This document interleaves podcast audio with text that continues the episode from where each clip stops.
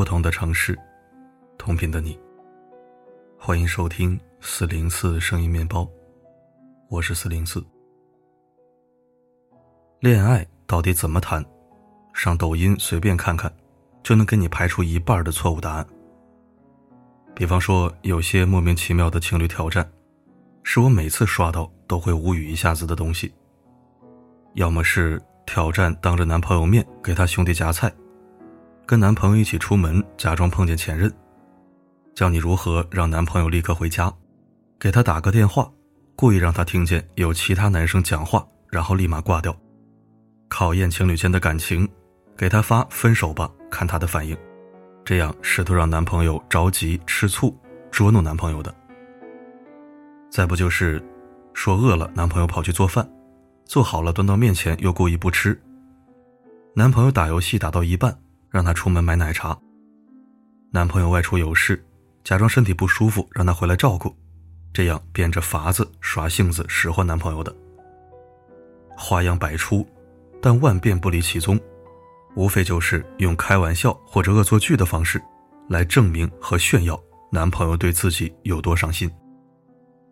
说实话，每回刷到这类视频，我都不觉得甜，也压根笑不出来。即使只是一个玩笑。对方在那个瞬间肯定也是会着急、失落或者不开心的。别人我不知道，反正我也就是作者是不忍心让男朋友这样的。换位思考一下，就跟几年前流行的那种男生挑战女生底线的小把戏一个道理：把女朋友的粉底打翻、眼影戳乱、口红掰断，看看女朋友啥反应。节日给女朋友买花，卡片上写着前女友的名字。看看女朋友的反应。我寻思着，这好好的日子不过，净琢磨着怎么让别人生气上火，完了再告诉人家：“哎呀，刚刚逗你的，是不是有什么大病啊？”非要用这种方式来证明对方的爱，那总有一天他的耐心会被消耗殆尽。在这个注意力通常只有三秒钟的时代，不过脑子的甜宠聊似乎变成了部分情侣网红的流量密码。互联网上盛行的恋爱观告诉男生要无脑宠女生，而很少有人来讲讲该怎么去真正维系一段亲密关系。要把所有节日当成情人节来过，给女朋友转账买礼物制造惊喜。不管什么时候，男生都要让着女朋友，把最好的留给女朋友，只配吃蛋挞边边和草莓屁屁。吵架了也不许就事论事解决问题，男孩子要主动低头。毕竟女朋友是要哄的，所有的感情到这儿都变得很公式化，男女之间也被直接打上了统一的标签。女生就是不讲道理的感性生物，男生就是不解风情的傻直男。一些观众也在一次次观看中被洗脑了，不自觉的带入这种设定。经常看到有女生抱怨自己的男朋友不浪漫，不够宠自己。节日不给自己准备礼物，自己没有得到无条件的偏爱，这样的投稿。了解下来会发现，这些女孩其中的一大半都没有用自己想要被对待的方式去对待男朋友。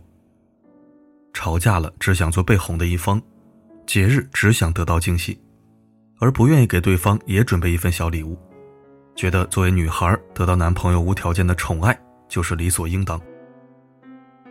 但其实，在一段好的关系里，所有的情感与付出都是双向的。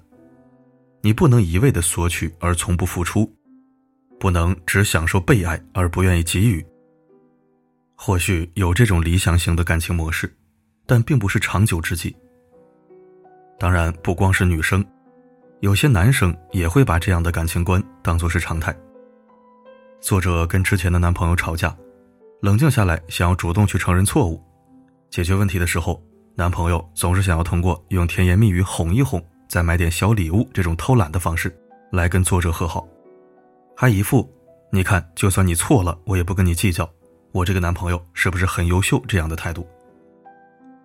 在作者看来，真的挺莫名其妙的，甚至感觉完全没有得到尊重。这种畸形的包容，导致实际存在的问题没有根本的解决，两个人并未达成一致。很有可能在未来再次发生。而且，为什么女生就一定是不听道理、只看态度的生物呢？这个我很不理解，作者也不理解。归根结底，一些短视频或许只是拍出了浮于表面的甜。爱是相互体谅和照顾，而并非单方面的讨好和付出，更不是物质和矫情堆砌起来的虚假浪漫。真实的爱情除了激情和浪漫，还会有争吵。也会归于平淡。有些东西看看图个乐就行了，人家可能只是拍着玩的。情侣之间的小情绪，咱们外人也说不着。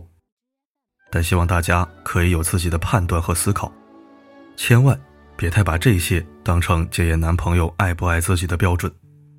他对你的好，不一定要套在某种模板里。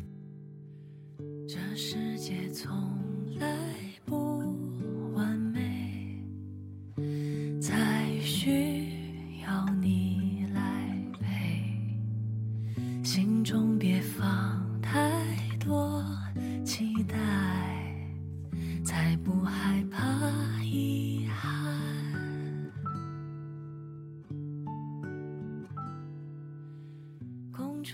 感谢收听。中国沙雕千千万，抖音快手占一半，此言不虚啊。有时候我们看着短视频段子，觉得这些号主好傻好搞笑。其实真正又傻又搞笑的，是浪费时间看他们表演的我们。人家拍段子有剧本，大把捞钱，你看段子没钱赚，浪费时间，甚至还信以为真，活学活用。你说谁傻谁搞笑啊？现在新媒体时代，长个猪脑子就可以抛头露面跟你讲道理上大课，或者包装一下拍个什么作品，给你灌输各种烂思想。有些东西看看就得了，千万别往里掉。先不说谁赚钱谁浪费时间，有些东西真不能跟着学呀，这跟吸毒没什么区别，真的。结合我们今天的话题，爱情里踩男捧女，看视频是挺甜挺浪漫，现实中还是摆正三观比较好。